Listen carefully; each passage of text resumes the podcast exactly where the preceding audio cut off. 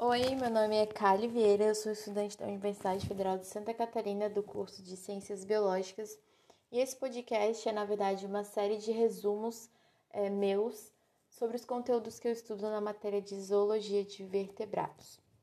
Esse episódio 02 vai ser sobre peixes gnatostomados.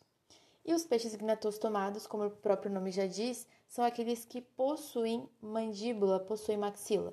Dentro desses peixes gnatostomados, a gente vai encontrar dois grandes grupos, que são os condrictes e os osteictes. Os condrictes são os conhecidos peixes cartilaginosos e os osteictes os peixes ósseos. E quais são então as características comuns dos condrictes, né? Quais são as sinapomorfias? Então, é basicamente o endosqueleto cartilaginoso, a presença de clasper, que é na verdade uma nadadeira caudal que se especializou para reprodução e a presença de dentículos dérmicos ou escamas placoides. E como que surgiu a mandíbula, né?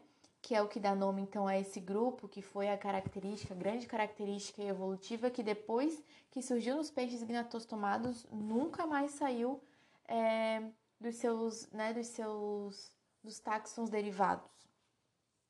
Então, acredita-se que a mandíbula dos gnatostomados, na verdade, veio do dobramento do primeiro arco branquial dos agnatostomados e o segundo arco desses peixes agnatostomados deram origem à hialomandíbula para formar então essa estrutura mandibular. E aí dentro de, dos peixes condrictes, a gente vai ter a subclasse Holocephali, que são as quimeras, e a subclasse Neocilac ou Elasmobranque, que é os tubarões e as raias. E aí, o que, que caracteriza as quimeras então? Bom, primeiro uma suspensão maxilar hololística, que é bem diferente dos tubarões das raias. É, o surgimento de um opérculo, que é a sobreposição de pele na abertura branquial, exatamente para proteger as brânquias. É uma estrutura de extrema importância, né, já que a brânquia é uma estrutura importante para a respiração, para a sobrevivência dos peixes. É, além disso, o fato de não apresentarem escamas, a não ser no clasper de algumas espécies. Então, as fêmeas, elas nem têm escamas e alguns machos vão ter só na região do clasper. Outra, eh, outra característica de holocefale é uma abertura anal e urogenital, ou seja, eles têm essas duas aberturas diferenciadas, não é uma cloaca. Bom, e aí o que, que caracteriza é, a subclasse Neocelac, né? Então, em primeiro lugar, o que salta muito aos olhos, vamos dizer assim, nesse, nesse grupo, principalmente quando a gente fala de tubarões, é a suspensão iostílica da maxila. É um tipo de suspensão maxilar que o animal consegue projetar a maxila para fora da boca. Isso é bem é, característico desse grupo.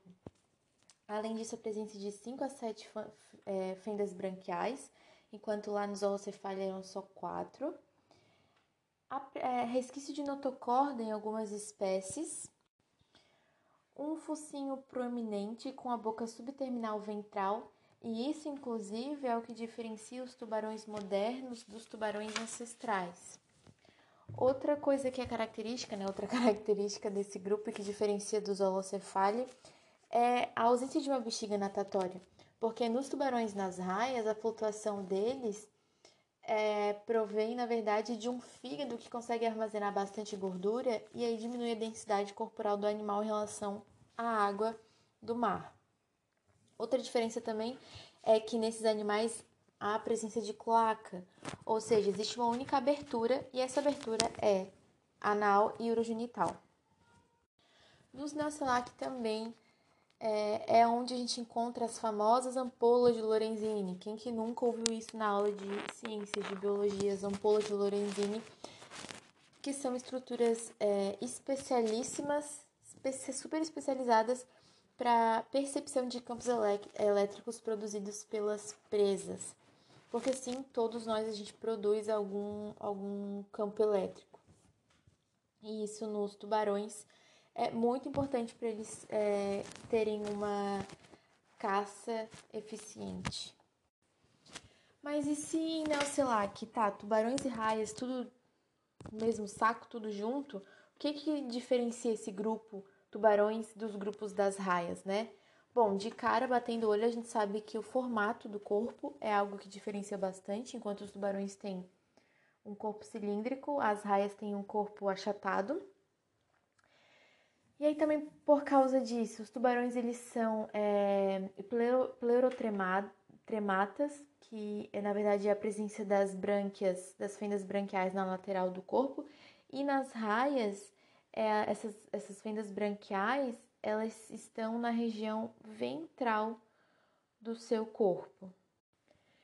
E além disso, nos tubarões a nadadeira peitoral é livre da cabeça, enquanto nas raias a nadadeira peitoral é conectada à cabeça.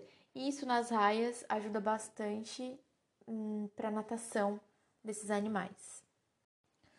Bom, e até agora então a gente estava falando sobre os peixes cartilaginosos e agora a gente vai falar sobre os peixes ósseos, lembrando que ambos estão dentro dos grupos dos gnatostomatos. Agora nos peixes ósseos, o opérculo é uma estrutura óssea. Isso vai implicar em uma passagem unidirecional da água, porque quando a boca está aberta, a branca ela se fecha e quando a boca fecha, a branca ela se abre. E aí vai estar tá proporcionando então essa, essa passagem unidirecional da água. Vamos ter também a presença de ossificação endocondral. Então, agora os ossos eles vão substituir a cartilagem é, da, do esqueleto endocondral nesses animais. Também vai ter aqui a bexiga natatória, que é uma estrutura preenchida por gás exatamente para facilitar a flutuação desses peixes na água, enquanto lá nos nos condrictes era um fígado que armazenava bastante gordura. Para esse mesmo fim, aqui vai ser uma bexiga natatória cheia de ar.